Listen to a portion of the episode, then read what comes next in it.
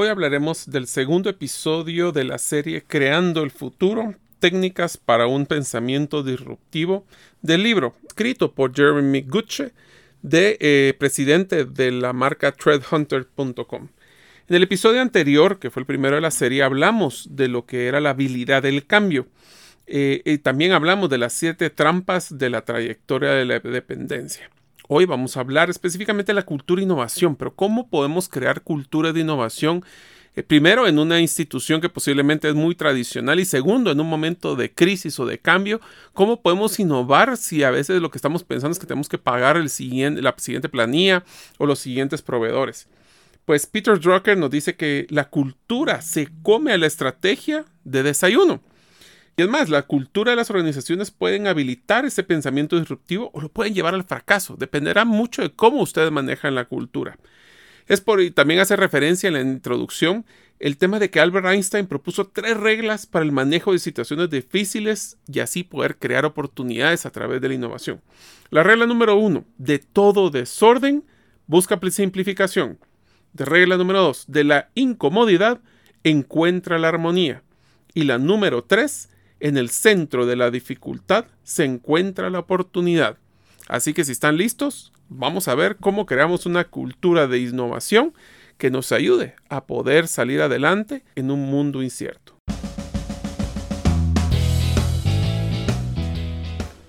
Bienvenidos al podcast Gerente de los Sueños, donde le brindamos las herramientas prácticas, competencias e inspiración para que los líderes de impacto cumplan sus sueños.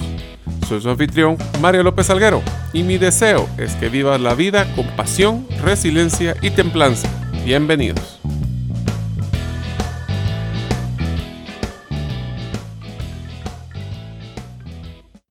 Hola amigos, bienvenidos al episodio número 20 del podcast Gerente de los Sueños. Mi nombre es Mario López Alguero y me encuentro en estos momentos diseñando mi primer campaña para la plataforma TikTok. Lo que no estoy seguro si debería bailar o no, para que se vuelva viral. ¿Ustedes qué piensan?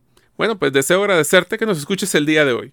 Si todavía no eres parte de la comunidad de los sueños, puedes hacerlo suscribiéndote a nuestros correos electrónicos, ingresando a la página gerentedelosueños.com o a través de nuestro listado de difusión de WhatsApp, enviando tu nombre al más 502, más 502 para aquellos que nos escuchan fuera de las fronteras de Guatemala, y el número de celular 5017 1018.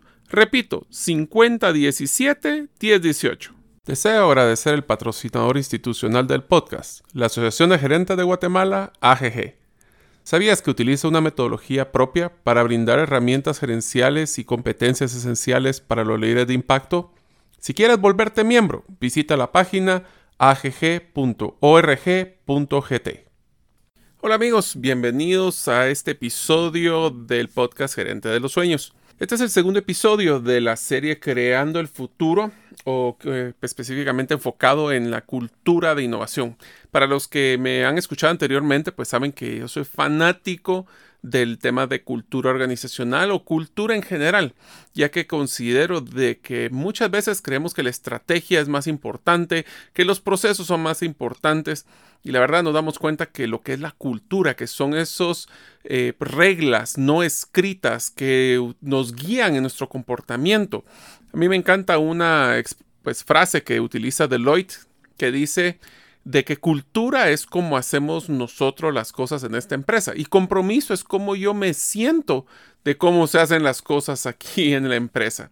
Así que cultura es más poderoso a veces que la propia estrategia debido a que es la que va dando los patrones, los valores, inclusive que hablamos de las empresas. Puede ser un papel o una cartel que esté puesto en muchos lugares, pero realmente si no tenemos una convivencia, una estructura, una forma de poder guiar con comunicación constante la cultura, la verdad es que ahora que estamos en un mundo virtual, eh, les digo, lo que más va a sufrir va a ser la cultura de las organizaciones, ya que no vamos a tener ese roce social, ya no voy a poder ver cómo es el comportamiento de las demás personas. Ahora es el momento más importante que tenemos para poder fortalecer o perder nuestra cultura organizacional. Eh, como lo menciona Peter Drucker, la cultura se come a la estrategia en el desayuno, como lo mencioné anteriormente. Así que vamos a hablar de la estructura em, de la cultura de innovación que se menciona. Esta es la segunda parte del libro de innovación que se llama Creando el Futuro, tácticas de cómo poder tener un pensamiento disruptivo de Jeremy Gutsche. Él es el presidente de Trend Hunter. Si no han ido a la página trendhunter.com, los invito a que vayan y vayan a investigar cuáles son esas tendencias en sus industrias o inclusive en los productos complementarios, cuál es ese producto que podría venir a cambiar la industria, porque la verdad es que usualmente los competidores directos no necesariamente son los que más innovan. Es por eso que vamos a explorar el modelo de la estructura de la cultura de innovación, que tiene cinco partes. Vamos a desarrollar cada una de ellas en el episodio, pero las voy a mencionar para que puedan conocerlas desde el inicio. La primera es la urgencia. La urgencia y la habilidad de actuar es el combustible que permite a la cultura alcanzar los resultados en momentos de cambio.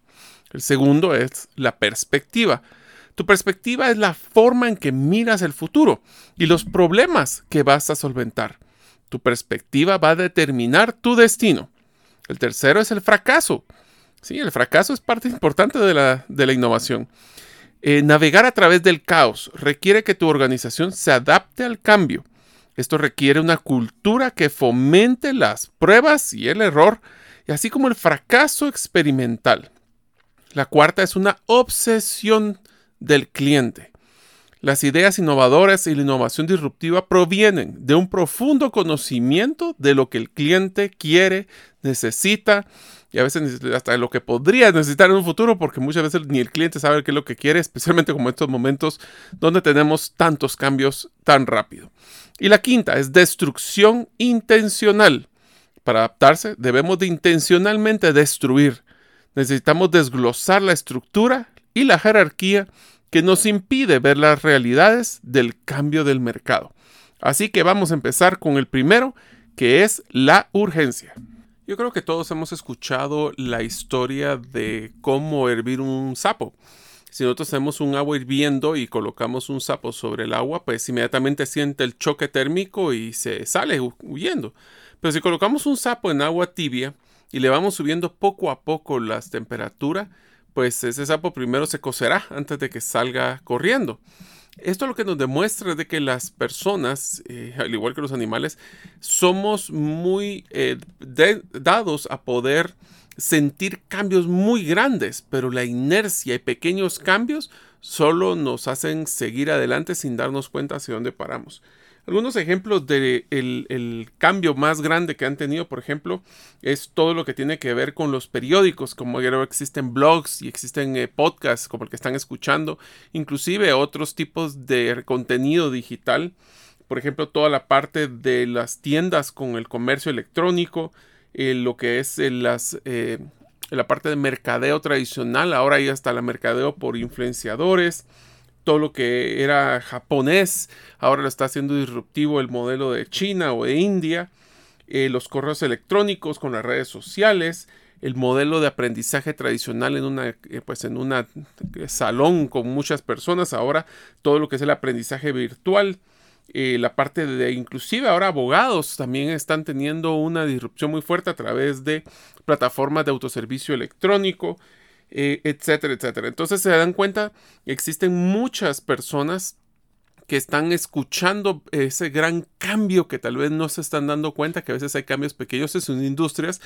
que eh, necesitan eh, poder ponerle atención. Por ejemplo, una de las cosas que me encanta es una frase que ustedes conocerán muy bien, que es de Charles Darwin, que dice, no es el más fuerte de la especie el que sobrevive, ni tampoco el más inteligente, sino que es el que mejor se adapte al cambio. Es por eso que tenemos que dejar de preocuparnos y enfocarnos en proteger lo que tenemos, sino que adaptarnos y prever cuáles serán esos cambios grandes que vienen en el camino. Eh, una de las, de las expresiones que utiliza el autor es de que las ideas disruptivas a veces se mueven despacio hasta que den el golpe maestro. Habla de tres temas que tienen que ver con lo que es el modelo de, innovación disruptiva. El primero es que los disruptores entran en un mercado que los grandes jugadores realmente no les interesa. Aquí eh, utilizo una expresión que se llama ser el pescado grande en una mariposa pequeña. ¿Eso qué quiere decir? Que somos un una persona que nos gusta controlar un gran mercado y todas esas cosas pequeñas pues realmente no le ponemos atención. Entonces ahí entra uno de las oportunidades para los disruptores. El segundo es que mientras ya los están creciendo estos disruptores o los que están entrando, early adopters, le dicen en inglés, que son los que adoptan eh, tempranamente, pues eso es como no es un mercado tan atractivo realmente, pues los grandes jugadores pues simplemente se salen porque no vale la pena pelear por un mercado que tal vez no es atractivo. Lo interesante es de que entonces estas personas que son los grandes jugadores se dan cuenta de que tal vez el mercado era muy importante y no le pusieron atención. Y ahí es donde entra el golpe maestro de los que ya están entrando a un modelo disruptivo. Cuando existen muchísimas oportunidades, los líderes del mercado pues tratan siempre de enfocarse en su mercado actual en vez de ver otras oportunidades. Tenemos que tener mucho cuidado de no enfocarnos solo contra nuestro competidor inmediato, ya que podríamos estar dejando de ver un gran ejército de disruptores que pueden estar entrando en nuestro mercado o en mercados paralelos. Por ejemplo, eh, puede ser que haya alguna persona de, innovación que, eh, que está entrando en un mercado que tal vez no es tan relacionado. Voy a poner el ejemplo que menciona el libro de por qué es que Amazon compró una cadena de supermercados llamado Whole Foods. Uno pensaría, pues, ¿para qué quieren entrar a un, supermercado? Y lo que nos dimos cuenta es de que ellos están creando ese vínculo entre lo digital y lo físico. O, por ejemplo, personas que eh, estaban entrando en un modelo muy disruptivo y que tenían bastante capital, como fue el caso de Tesla, los carros eléctricos que ya inclusive existen en varios de los países que, nosotros vivimos, eh, donde los, dueños de las grandes cadenas de producción eh, como Ford, como Chevrolet, como el propio Toyota, los descartaban porque decían que era un carro muy de nicho, personas que eran algo locas, y ahora, pues qué sorpresa, ese mercado ha crecido muchísimo. Puede haber en el caso también de competidores de extranjeros. En el caso de, por ejemplo, un banco eh, que compró, que un banco asiático que se llama TD Bank, que compró eh, a, Estados que compró un banco de Estados Unidos, o en el caso de, de fusiones que existen también entre mercados de bancos extranjeros entrando a nuestra región. O inclusive puede ser de que nuestros propios proveedores sean un, área de, oportunidad donde ellos están creciendo en la cadena de valor. Por ejemplo, Samsung, que pues ahora le provee muchas partes a la propia Apple. Entonces nos damos cuenta de que en un mercado creativo puede ser que en los crisis tengamos las mejores oportunidades para ver eh, cómo poder crecer. Y hablando de crisis, el libro habla muchísimo del tema de que una crisis genera ese, esa urgencia de cambio, porque existe un problema donde el mercado que estábamos muy tranquilos, pues eh, se rompió, eh, o si o ya está decreciendo, o son mercados que ya están cambiando. Eh, un ejemplo que me encanta que en el libro es que menciona un listado de empresas, que tal vez les voy a mencionar algunas, que todas nacieron en alguna crisis del pasado. Puede haber sido la crisis de 2011, la crisis de 2008, inclusive algunos anteriores. A ver si les suena alguno de estos. Por ejemplo, Disney, CNN, MTV, Hyatt, Burger King, Microsoft, el propio Apple, Gillette, ATT, eh, Hershey's, IHOP, eh, Bristol Myers, o sea, hasta los propios de Jim Henson, lo de los Muppets, nació en un modelo de crisis. Todas estas nacieron en momentos de recesión. Es por eso que podemos, tenemos que estar desarrollando múltiples escenarios para poder no estar enfocados en la incertidumbre o la certidumbre. Entre más podamos nosotros estar incorrectos y prepararnos para modelos disruptivos, ser creativos. Y ahorita es el momento para hacer, pues tener ese sentido de urgencia del cambio, ya que estamos con la necesidad de poder cambiar si queremos sobrevivir. Una de las herramientas que mencionan que me pareció espectacular fue la visualización. Yo creo que el cerebro, eh, el espíritu de cada uno de nosotros nos guía hacia donde nosotros nos queremos enfocar. Entonces el visualizar temas de éxito, el visualizar temas donde quiero estar dentro de un año, son temas claves para poder enfocar nuestra energía. Eh, muchas personas eh, también eh, con el sentido de urgencia se enfocan en tratar de obtener el mejor beneficio lo más rápido posible. Entonces a veces dejamos tirados proyectos que eran importantes y que simplemente no le dimos el tiempo de maduración. Muchas personas van a, pues, a renunciar cuando más lo necesites. Eh, no necesariamente vamos a tener una, una libre eh, lucha con los competidores. Inclusive muchos de nuestros clientes puede ser que ni siquiera están disponibles porque ahora están buscando, en este caso, eh, compras a través de, redes sociales o medios digitales que tal vez nosotros nunca teníamos la oportunidad de ver. Finalizar, el autor menciona una de las, pues diría yo, las frases que son el cáncer de la innovación. Y esta frase es, es que cuando tú tienes que hacer algo, simplemente hazlo de esta forma porque aquí así es como se hacen las cosas desde hace mucho tiempo. A mí me encanta y voy a utilizar una expresión que me, pues realmente se la van a dar, se van a reír, pero eh, yo no sé cuántos de ustedes conocen lo que es el Sasquatch o lo que conocen como el Yeti, el hombre abominable de las nieves. Si no saben qué es, pues es un hombre o un animal humanoide que vive en ciertas partes de donde hay mucho frío. Eh, en los, a veces lo asocian en el caso de Estados Unidos o inclusive en los Himalayas. Y eh, pues nosotros me ha pasado de que muchas veces me llegan a hacer una solicitud de llamada de atención o cuando están en recursos humanos o, inclusive de despidos y cuando les digo, miren, ¿por qué lo quieren despedir? Es, la respuesta es porque incumplió el procedimiento. Y cuando les pido que por favor me pasen ese procedimiento, posiblemente ni siquiera está documentado. ¿Y qué era la respuesta? Es que esa es la forma que nosotros siempre lo hemos hecho.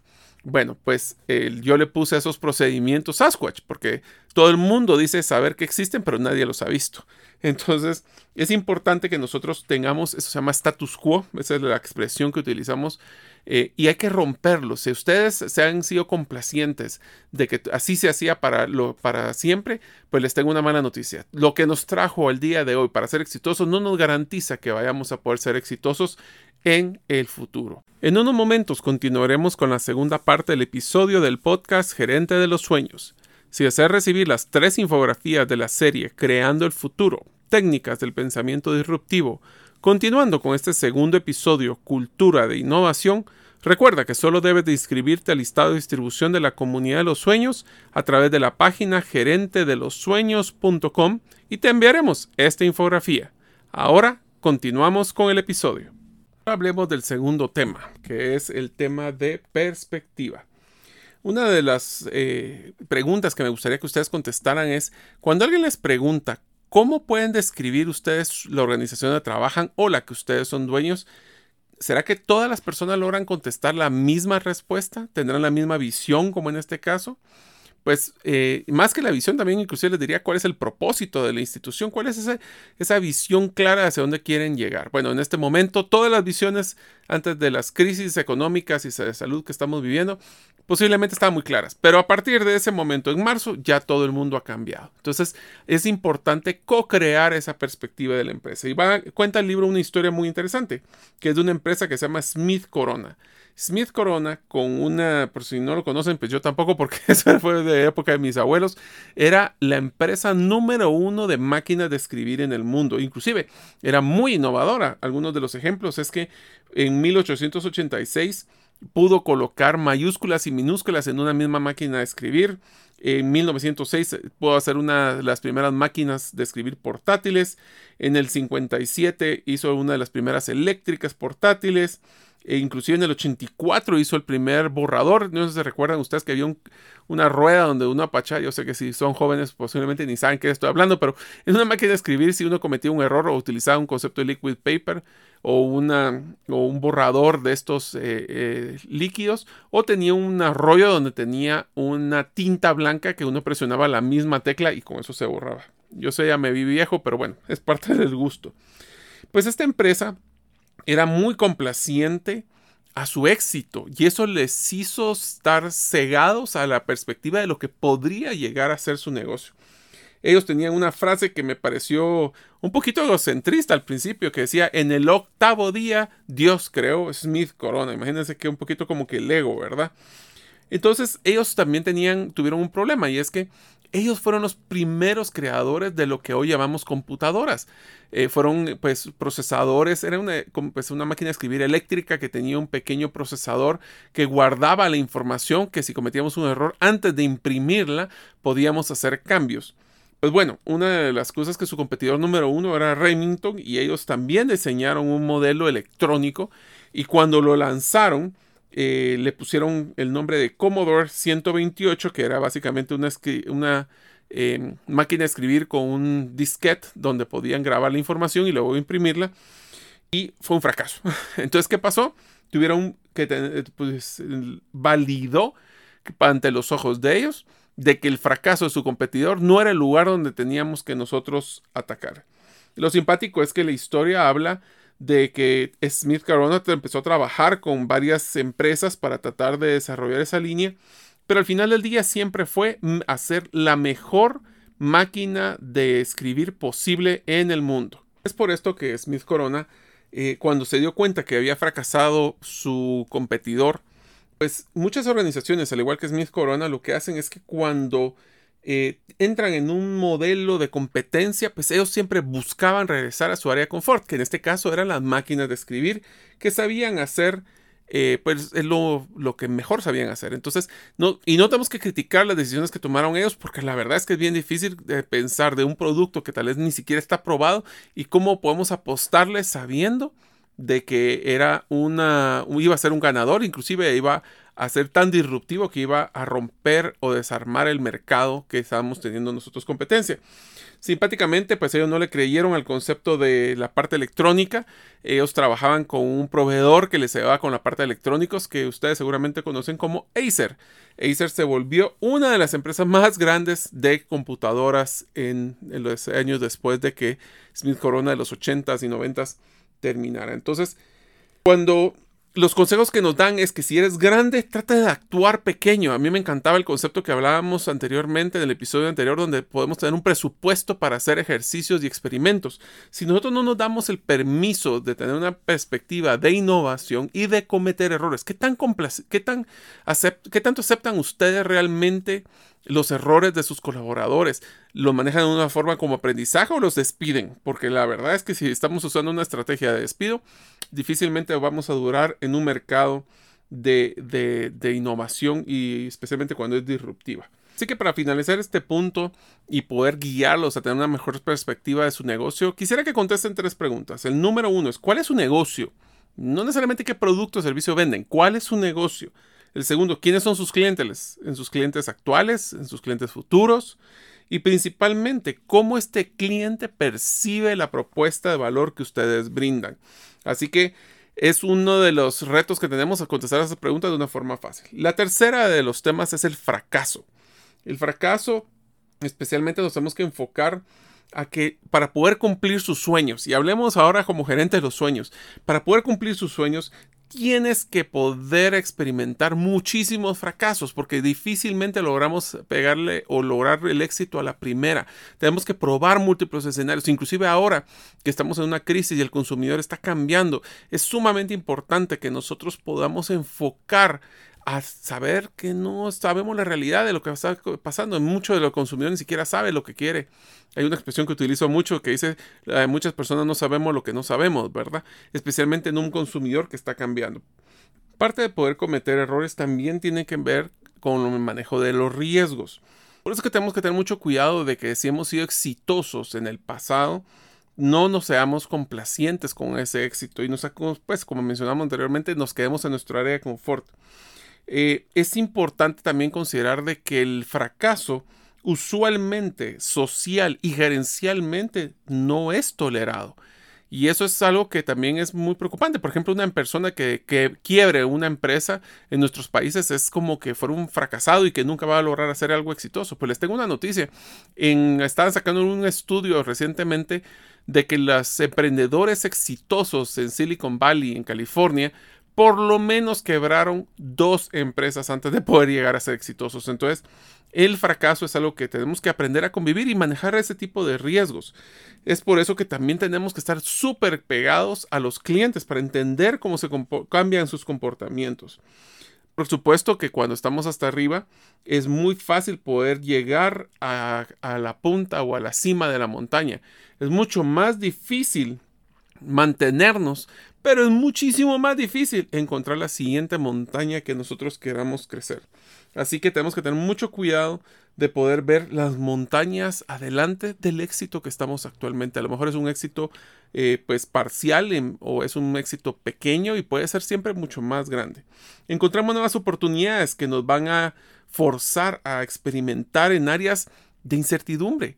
Esa es otra cosa, que no siempre vamos a saber las respuestas. Posiblemente como líder, como gerente de los sueños que eres, que quieres buscar y cumplir tus sueños, tienes que saber vender la visión y saber que no necesariamente necesitas personas que ciegamente van a seguir ese proceso. Lo que necesitas son personas comprometidas a esa visión, a esa perspectiva que hablábamos anteriormente y que vayan a explorar contigo, sabiendo que tal vez no tienes todas las respuestas, pero vas a hacer tu mejor esfuerzo para tratar de encontrarlas.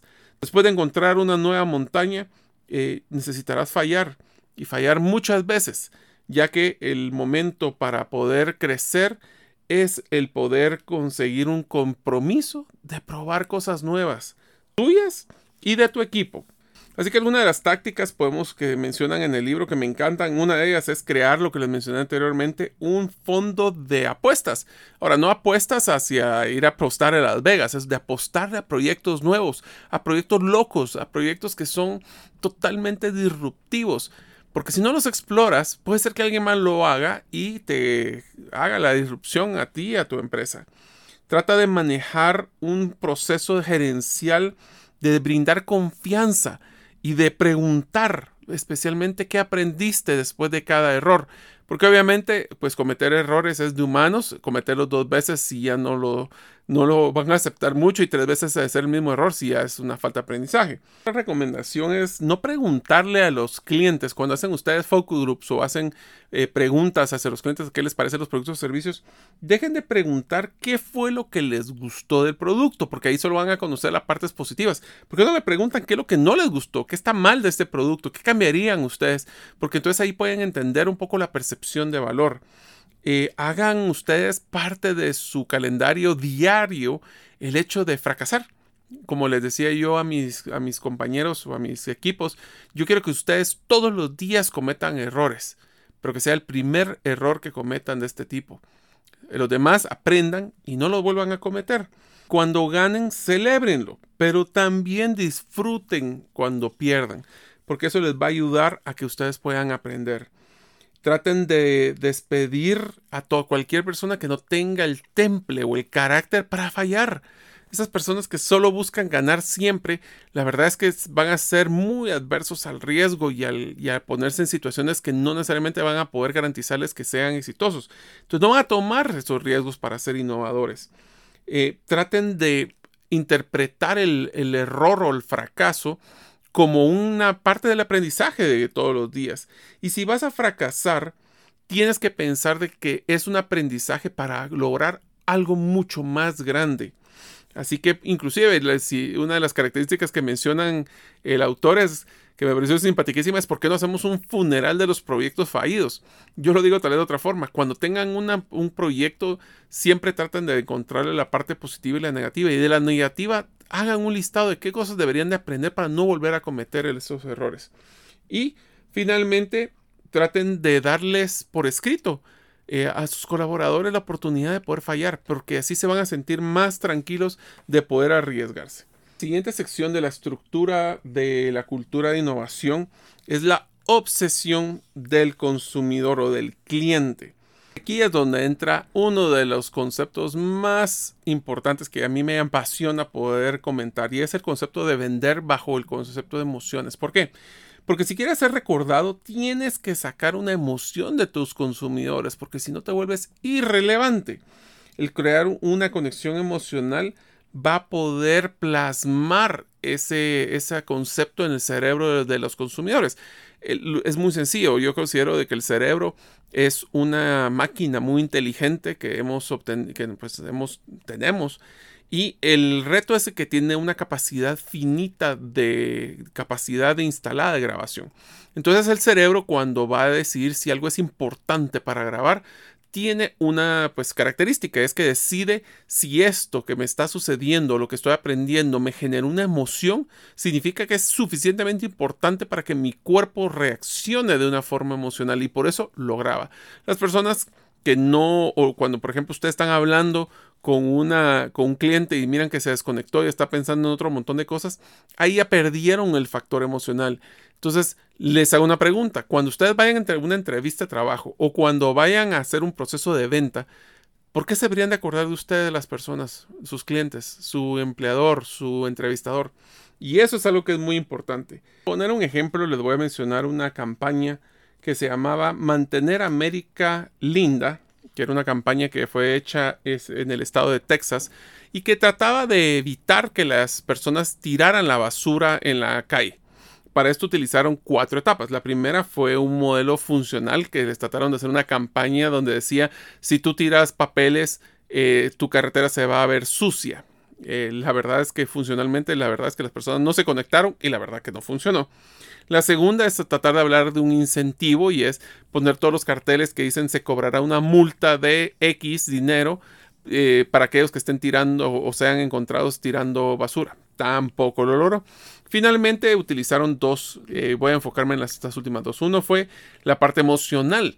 Ahí utilizaron a un actor que tenía pues todo el aspecto eh, de indígena americano llorando de ver que su estado de Texas estaba siendo sucio. Y muchas personas sí se metieron en el factor emocional de la tristeza que estaba teniendo este eh, indígena americano, pero realmente ninguno de ellos se identificó.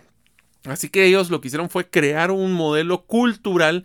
Primero entendieron quién era su cliente y hicieron primero un estudio de quiénes eran las personas que principalmente tiraban basura en las carreteras y encontraron que efectivamente eran jóvenes que manejaban pickups eh, que realmente tenían este tipo de comportamiento. Así que lo que usaron en vez de solo pensar en un modelo emocional eh, que era como el de la lágrima, pues se enfocaron en un tema de orgullo, un tema cultural que hicieron el eslogan que decía no te metas con Texas. Y entonces fue un tema de una emoción que tiene un llamado a la acción. Eh, entonces, ¿qué lo que hicieron? Pusieron a varias pues, celebridades enojadas viendo cómo personas estaban tirando la basura y le decían no te metas con Texas. Y se volvió al punto de que, bueno, sacaron hasta t-shirts y sacaron un montón de productos promocionales, pero lo que más les dio fue un sentido de orgullo. Y cuando alguien tiraba la basura, muchas personas la recogían porque no se deben de meter con su estado, con su eh, sentimiento de orgullo. Esto lo podemos ver en las, en las empresas. Por ejemplo, cuando nos eh, les voy a contar una actividad que los invito a que realicen, tal vez después cuando terminemos la crisis va a ser un poquito más fácil hacerlas, que es lo que llamamos nosotros el día de la apreciación del cliente. Y lo que hacíamos era que una vez al semestre, era lo que hacíamos regularmente, o por lo menos una vez al año, cerrábamos todas las oficinas administrativas, operativas, corporativas de las empresas. Y lo que hacíamos es que cada una de las personas, de los altos ejecutivos o de las personas de soporte, iban y atendían a los clientes. Ahora, no solo era ir a atender y vivir la experiencia, es que tenían un cuestionario sobre cuáles eran las procesos, características, herramientas que estaban haciendo una experiencia menos agradable para los clientes. Y estoy hablando hacia el cliente interno y al externo, no solo pensar al que nos compra, sino que también el que, nos, el que atiende. Por eso es que el, el aprendizaje de ese día de la celebración de los clientes era, o de reconocimiento de los clientes, era sumamente importante porque después teníamos una reunión, llamábamos Town Hall, que era una reunión con todas las personas y los colaboradores y eh, compartían esos altos ejecutivos su experiencia y ahí se tomaban decisiones. Voy a poner un ejemplo muy sencillo. Cuando trabajaba en el tema de los carros, hicimos este ejercicio en, eh, en San Pedro Sula, que se imaginarán era un, es un lugar con mucho calor. Eh, si están escuchando de Honduras y de San Pedro, pues un gran saludo. Y el tema es que cuando hicimos esta experiencia nos dimos cuenta de que las personas que estaban atendiendo a los clientes no podían ver la pantalla porque les pegaba todo el sol de la mañana. Entonces, de 8 a 10 de la mañana era sumamente difícil. ¿Qué fue lo único que hicimos? Y tiramos una tela para extender y que hiciera la sombra. No se imaginan la satisfacción y también el grado de evitar la insolación de los pobres muchachos que estaban atendiendo. Así que tenemos que conocer de una forma eh, pues detallada, por eso se llama la obsesión hacia el cliente, conocerlo es de entender qué son esos, qué es esa percepción de valor que el cliente está viendo y evaluando en su producto o servicio. Por eso es que los, pues una de las cosas más difíciles que vamos a encontrar al observar al cliente es entender que nosotros no sabemos lo que el cliente quiere.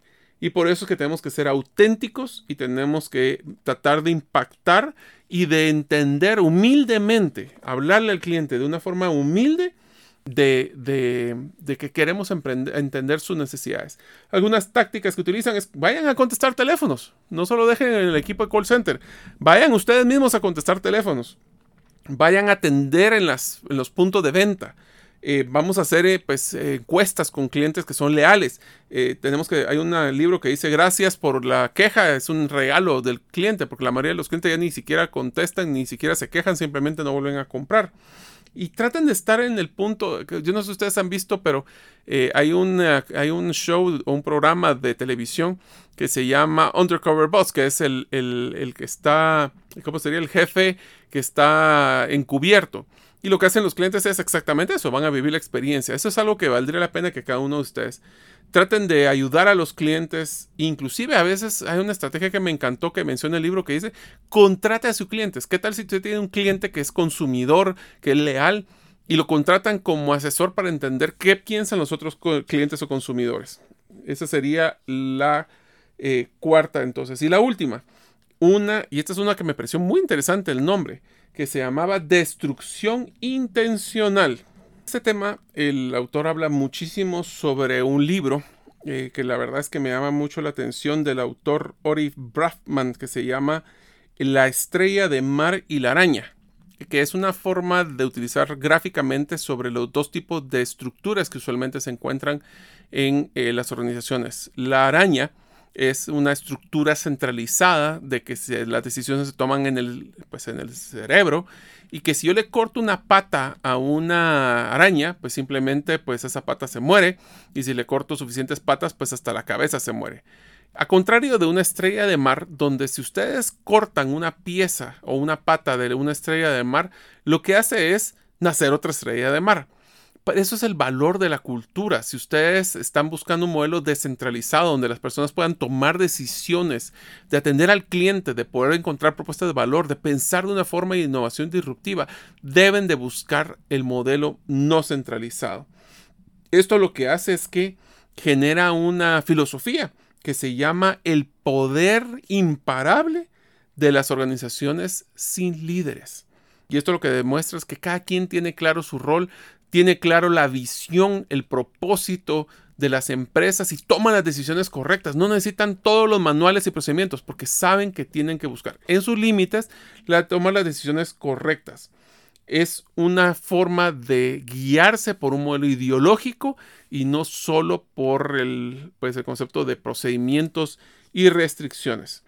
Jack Welch, del el ex eh, presidente de GE, decía, estamos constantemente sorprendidos de cuánto las personas logran hacer cuando no les dicen qué hacer la gerencia. O sea, esto lo que nos explica es, a veces tenemos que confiar y darle los lineamientos y que las personas, teniendo el compromiso y la actitud, van a tratar de eh, actuar de la mejor forma para poder atender al cliente.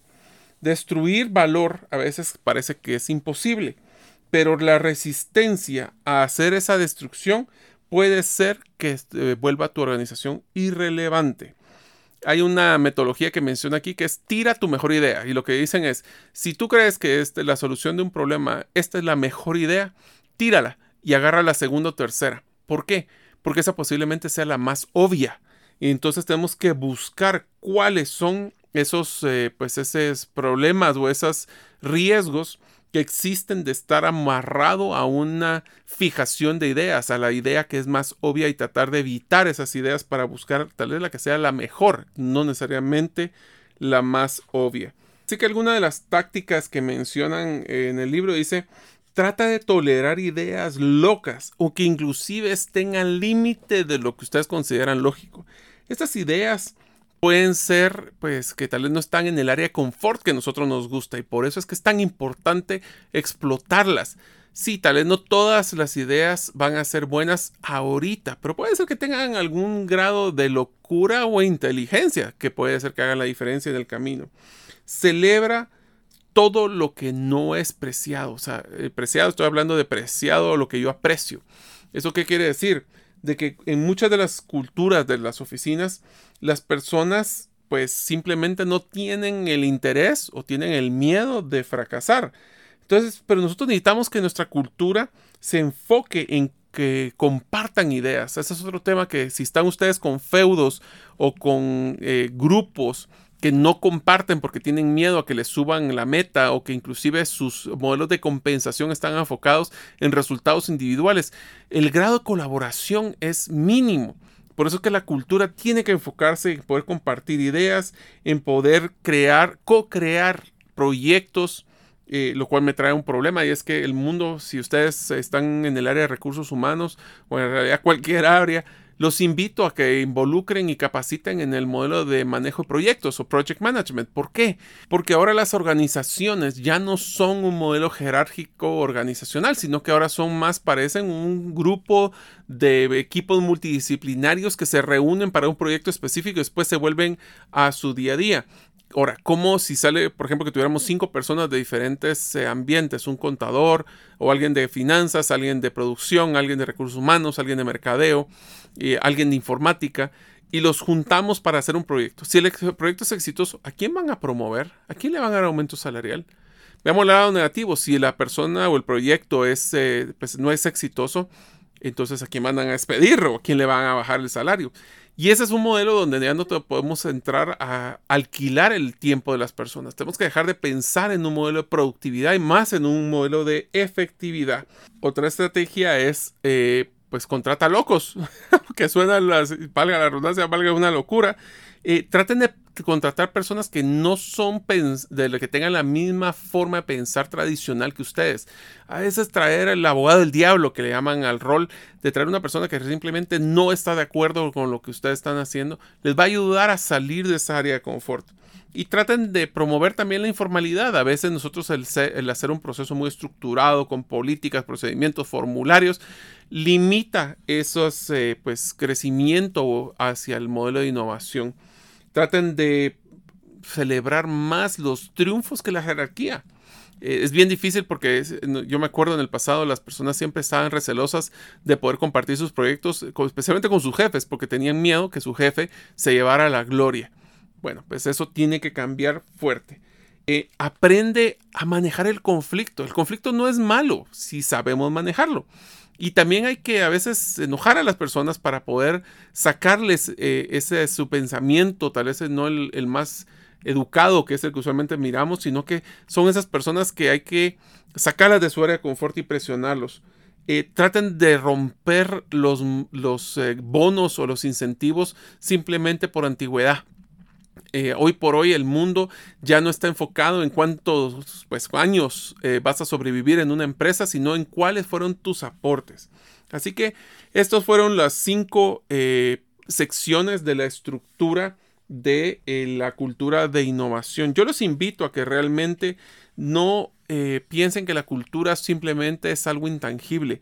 Existe una valoración eh, fuerte de lo que la cultura puede hacer. Y muchas veces, recuerden, no es lo que está escrito, es lo que la gente hace. Termino con cuatro preguntas que, provocativas que van a generar cómo cuestionar tu forma de tu cultura. La primera es, eh, ¿cómo está diseñada tu cultura para poder evolucionar?